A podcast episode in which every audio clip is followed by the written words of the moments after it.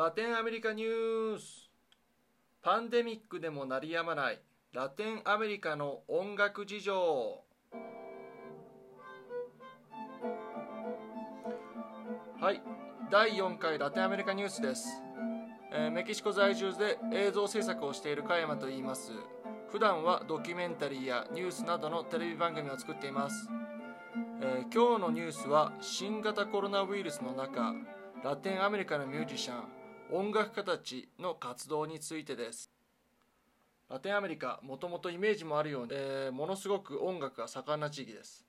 メキシコからアルゼンチンまで音楽なくして人生なしといった感じで音楽と生活密接に結びついてます。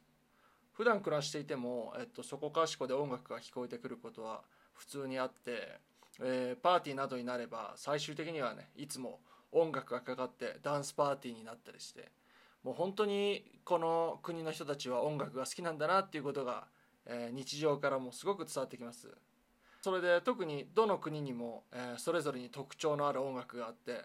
本当にまあまあ多種多様なのがラテンアメリカの音楽事情だと思います。で今日、えー、と紹介する最初のニュースなんですけど、えー、とこれはメキシコからです、えー、と AFP っていう通信社のニュースなんですけれども、えーメキシコで、えー老舗ジャズクラブのコンビテっていうレストランがあるんですけれども、そこがですね、えー、とピックアップトラックの荷台にミュージシャンを乗せて演奏を行うっていう巡回演奏サービスを始めたんですね、えっと、8月1日から始まってすでに、えっと、4回行われました、えっと、今回はちょっとお店に連絡してちょっと許可いただいたので、えっと、実際の音を、えっと、一緒に聞いてみたいと思います。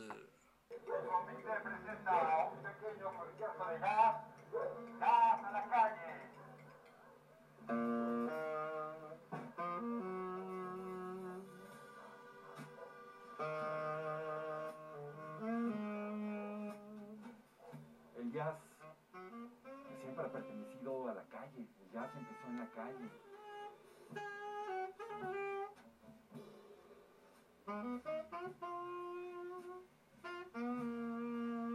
Hay una, una felicidad interna porque llevamos muchísimo えっとこちらのまあ映像なんですけれどももともとお店は、えっと、素敵な料理とジャズを楽しめるっていうところで、えっと、メキシコシティの、えっと、ポルタレスっていう地区にあります、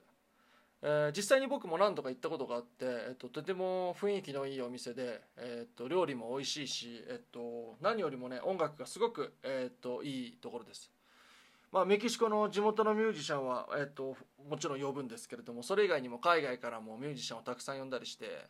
えー週末によくコンサートやってるんですけれどももう本当にラインナップもすごくいいしあとお店の雰囲気すごく、えーやっぱり柔らかく雰囲気でみんなが本当音楽楽しみに来てるっていうところですごくいい場所なんですね。でそこまで広くそこまで広い店内じゃないんですけれども逆にこうミュージシャンとの距離が近くて行くと、ね、いつも落ち着いて、あのー音楽を楽しむことができる場所でし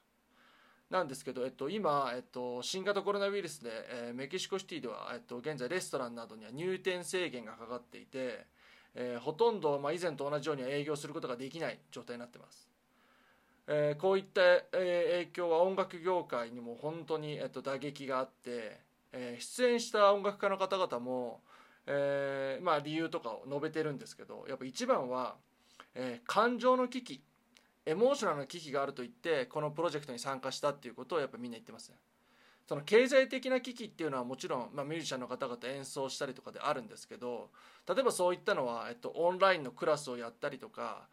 えーそういうことで、ね、対処したりとかあるんですけれどもやっぱり人前に出て演奏するっていうことがやっぱりミュージシャンの方にとってはとても大切なことだし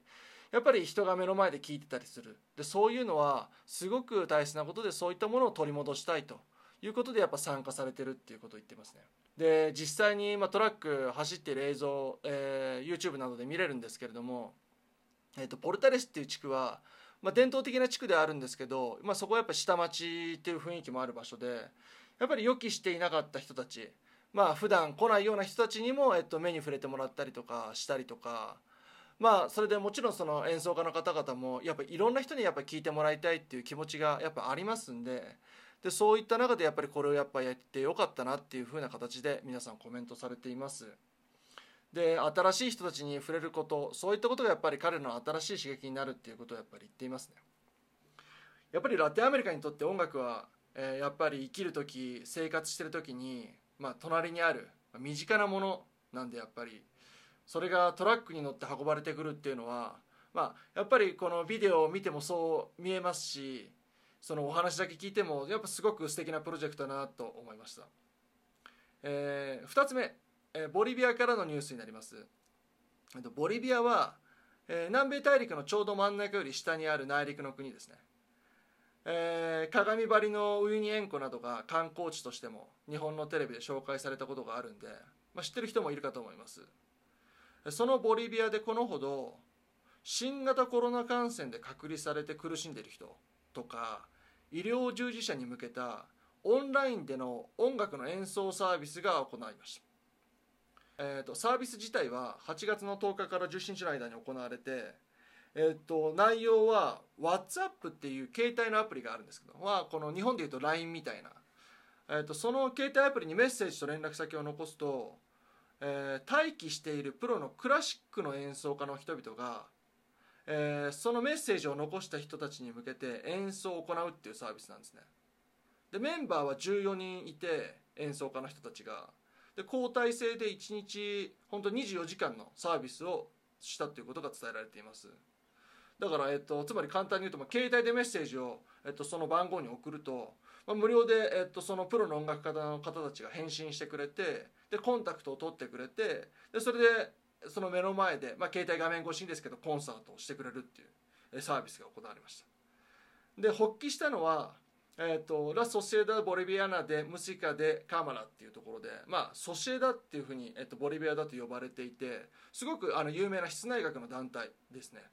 でこちらもあの楽団と,、えー、と許可をいただいて実際にコンタクト取ってあの話しましたので実際の,、まあ、あのサービスした音声を聞いてみたいと思います。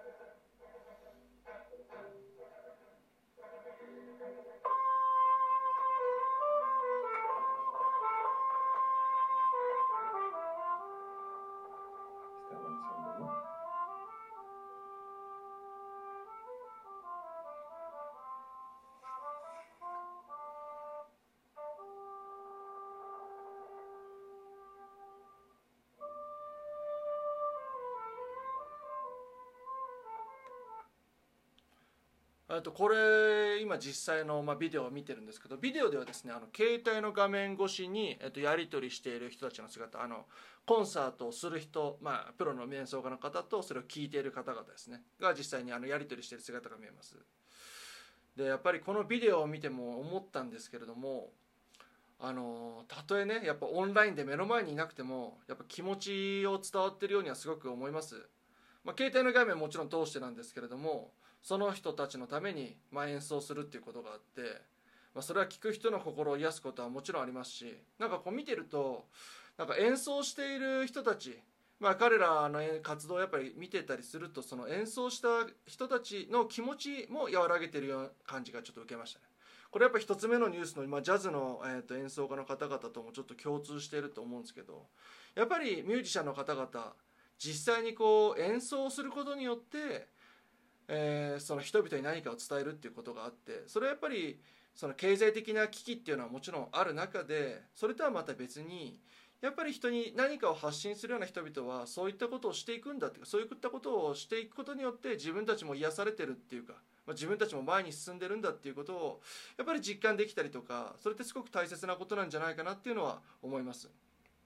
まあ、ラテンアメリカは、まあ、音楽がやっぱ非常に根強く残って、えーまあ、根強く、えー生活に